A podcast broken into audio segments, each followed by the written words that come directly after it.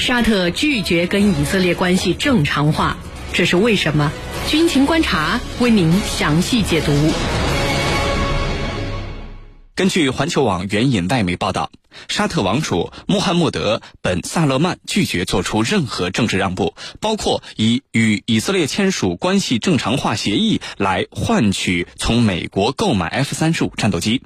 本·萨勒曼近日曾说，沙特正在仔细研究获得更先进战斗机的必要性，并解释说他不反对购买 F 三十五。他表示，已经告知美国总统特朗普，沙特想要购买 F 三十五，而特朗普对此则表示欢迎。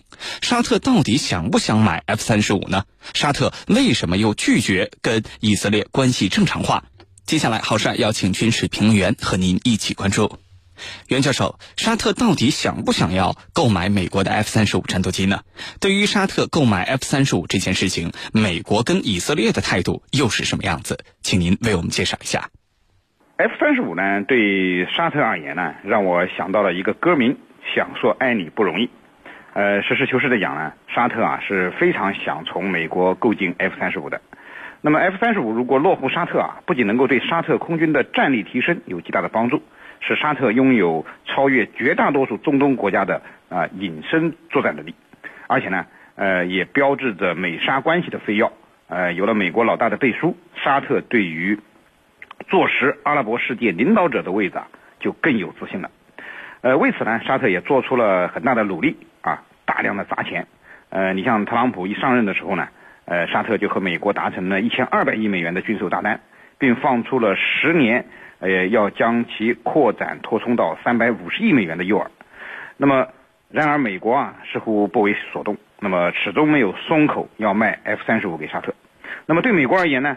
呃，F 三十五实际上也是不愁卖啊。目前洛克希德马丁公司啊，呃，可以说开足了马力，满负荷的在生产 F 三十五。那么全球来讲还是供不应求，啊，连美军自己的订单都不能得到充分的保证，怎么可能会供应到沙特？所以面对沙特的金钱攻势啊，呃，美国呢也是只卖防御性的武器，F 三十五啊，只是美国呃让沙特在中东政策上服从美国安排的一个诱饵。那么，特朗普将出售沙特和沙特与以色列建交、实现关系正常化捆绑到一起，来逼沙特就范。那么，至于以色列呢，一直以来啊，都是坚定的抵制沙特等阿拉伯国家从美国进口先进武器的，F 三十五更是其重点反对的对象。那么，美国之所以有钱不赚，很大程度上呃也是呃迫于以色列的这个反对。那么呃，像 F 三十五不卖给沙特啊。呃，那么很多时候啊，呃，都是以色列从中作梗的结果。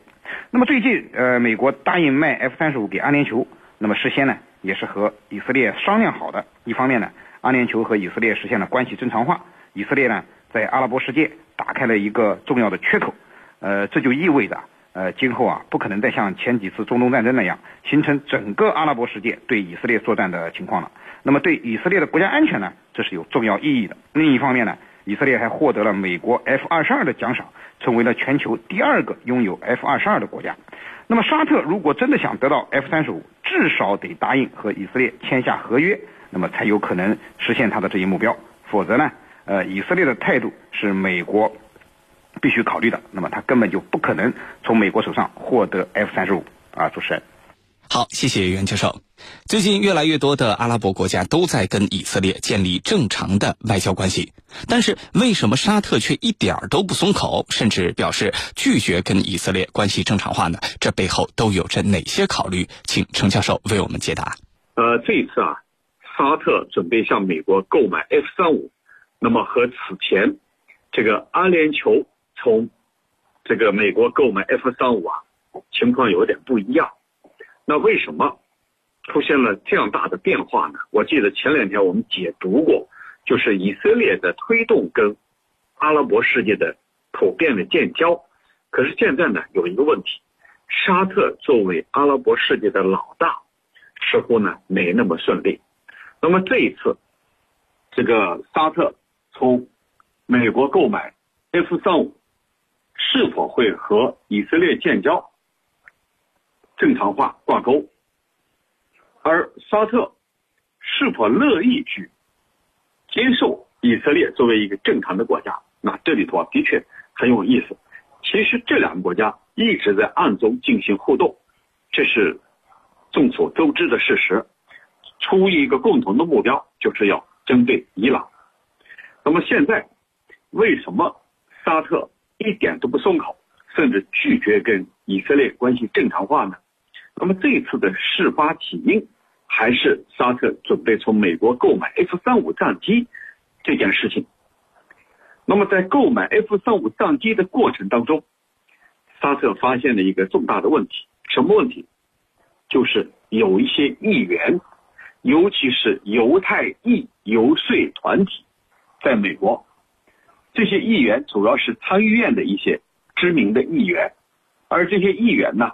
跟犹太人又有着密切的关联，当然还包括犹太裔这个游说团体，他们坚决反对向沙特出售 F 三五战机，因为他们反对的理由很清楚，就是要确保以色列的军事优势。那么，如果以色列没有了军事优势，他在这一地区很有可能被围殴。啊，成为众矢之的，因此这些院外游说集团呢，表示强烈的反对，认为如果你真的这么做，沙特跟阿联酋不一样，沙特是一个大国，是整个阿拉伯世界的领头羊，如果他拥有了 F 三五，那我以色列该怎么？前些时间作为交换，美国向以色列出售了 F 两两，但这一次。人家坚决反对，就是和以色列有关的这些游说团体在暗中发力，那么这就大大得罪了沙特方面，所以沙特的这个王储啊，本萨勒曼他就说了，说我们要购买 F 三五的话，我们希望跟上个世纪八十年代和从美国购买预警机。和 F 十五 S 战机的时候那种方式一样，就是顺顺利利的，不希望通过任何交易。这话的意思就是，我不需要通过以色列或者通过任何其他的交易，我就直接从你美国买，你卖就卖，不买拉倒。我不会去委曲求全和以色列推动关系正常化。他的意思是在这儿，这是第一个原因。那第二个原因呢，就是我刚才所提到的。沙特是阿拉伯世界的领头羊，他是整个阿拉伯世界的一个领导者。他目前至少他表面上还在呼吁要公平的解决巴勒斯坦问题。那么，假如说这个沙特阿拉伯主动和以色列关系正常化，那意味着什么呢？意味着你对巴勒斯坦人的背叛。从此，你不再是阿拉伯世界的一个领导者。领导者要有领导者的样子，要有领导者的风范。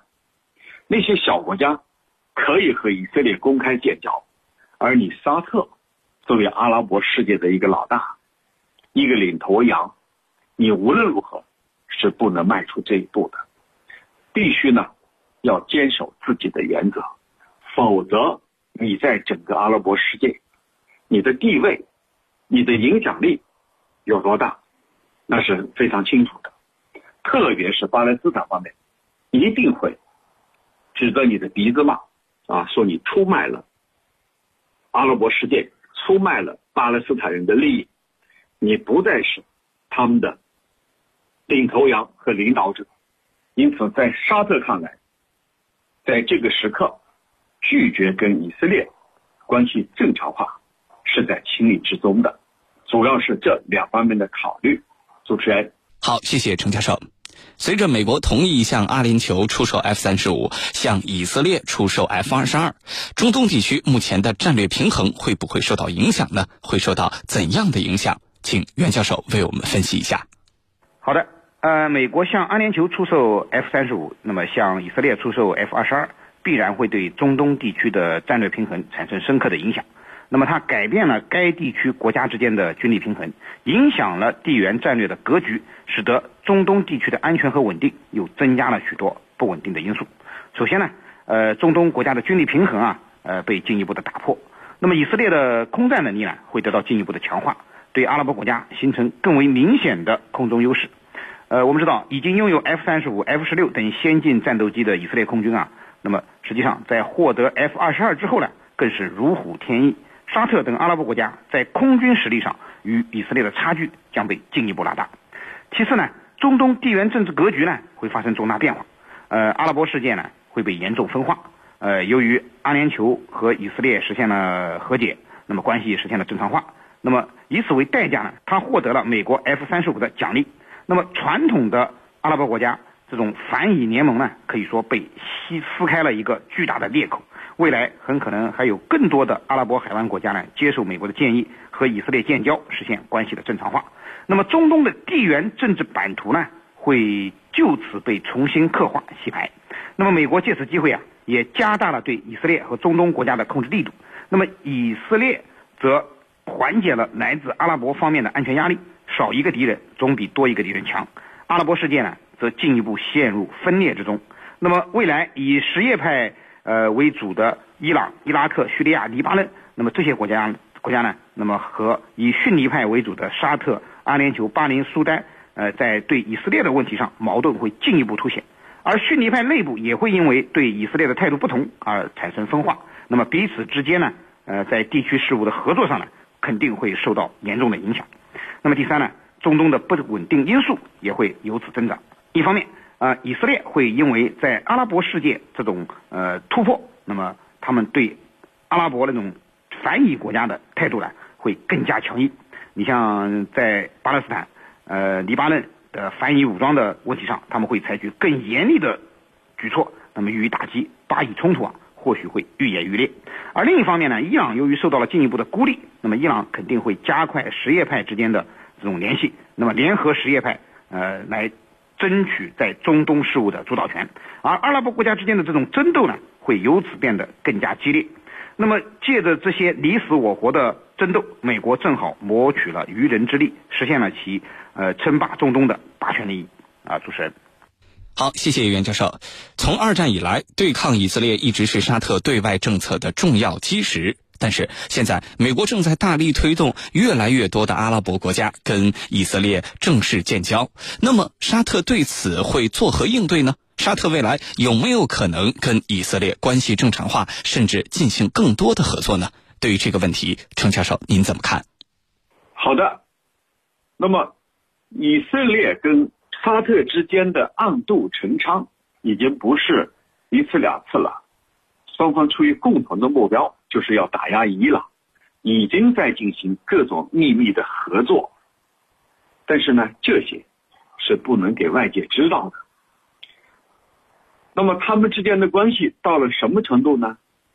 特朗普的女婿库什纳就说过，他说：“我认为啊，沙特和以色列之间的关系正常化，这是个时间问题，而且这是必然的结果。”就是说，这是一定要到达这一步的。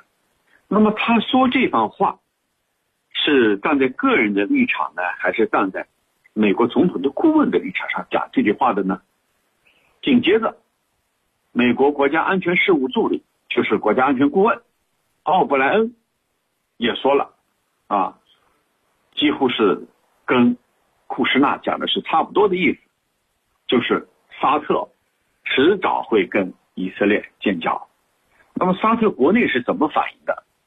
沙特国内没有评论，不做评论，就既不肯定也不否定。但是沙特有两两家很有名气的大报，是英文的，一个是阿拉伯新闻，一个是沙特公报，这两家报报纸就赞同他们说的，就是两家关系正常化是个必然的结果。那么，为什么沙特不愿意公开承认呢？而是通过媒体来释放这样的信号呢？其实原因我刚才已经分析了。那么双方会不会走出正常化这一步？会，但不是现在。必须要取取决于两个方面：第一，是否中东地区所有的海河组织或者大部分的阿拉伯世界跟以色列建交之后。那么也许那个时候沙特水到渠成，他是最后一个跟以色列建交的。这是第一个，是否会有大量的阿拉伯世界、阿拉伯国家跟纷纷跟以色列建交？这是第一个取决于。第二个取决于呢，就取决于这地区的局势的演变、地缘政治的变化。如果伊朗进一步跟温和的逊尼派阿拉伯世界对抗，跟以色列对抗，那么逊尼派阿拉伯国家和以色列极有可能走到一起。这是第二个取决于。第三个取决于取决于以色列，你是否会在约旦河西岸扩大定居点？当时据说呢，阿联酋啊这些国家和以色列建交，他是做的承诺的。就是我暂时还不会扩大我的定居点，以后再说。那么这三个取决于能够看出来未来沙特是否会跟以色列建交啊，甚至会不会进行更多的合作，其实也包括这三个取决于。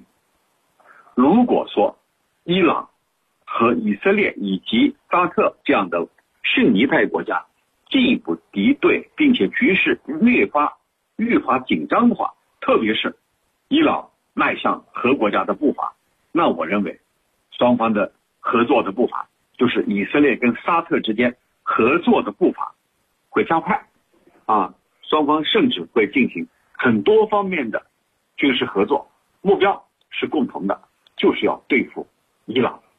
所以呢，这三个取决于是很重要的。主持人。好，感谢我们两位军事评论员的精彩解读。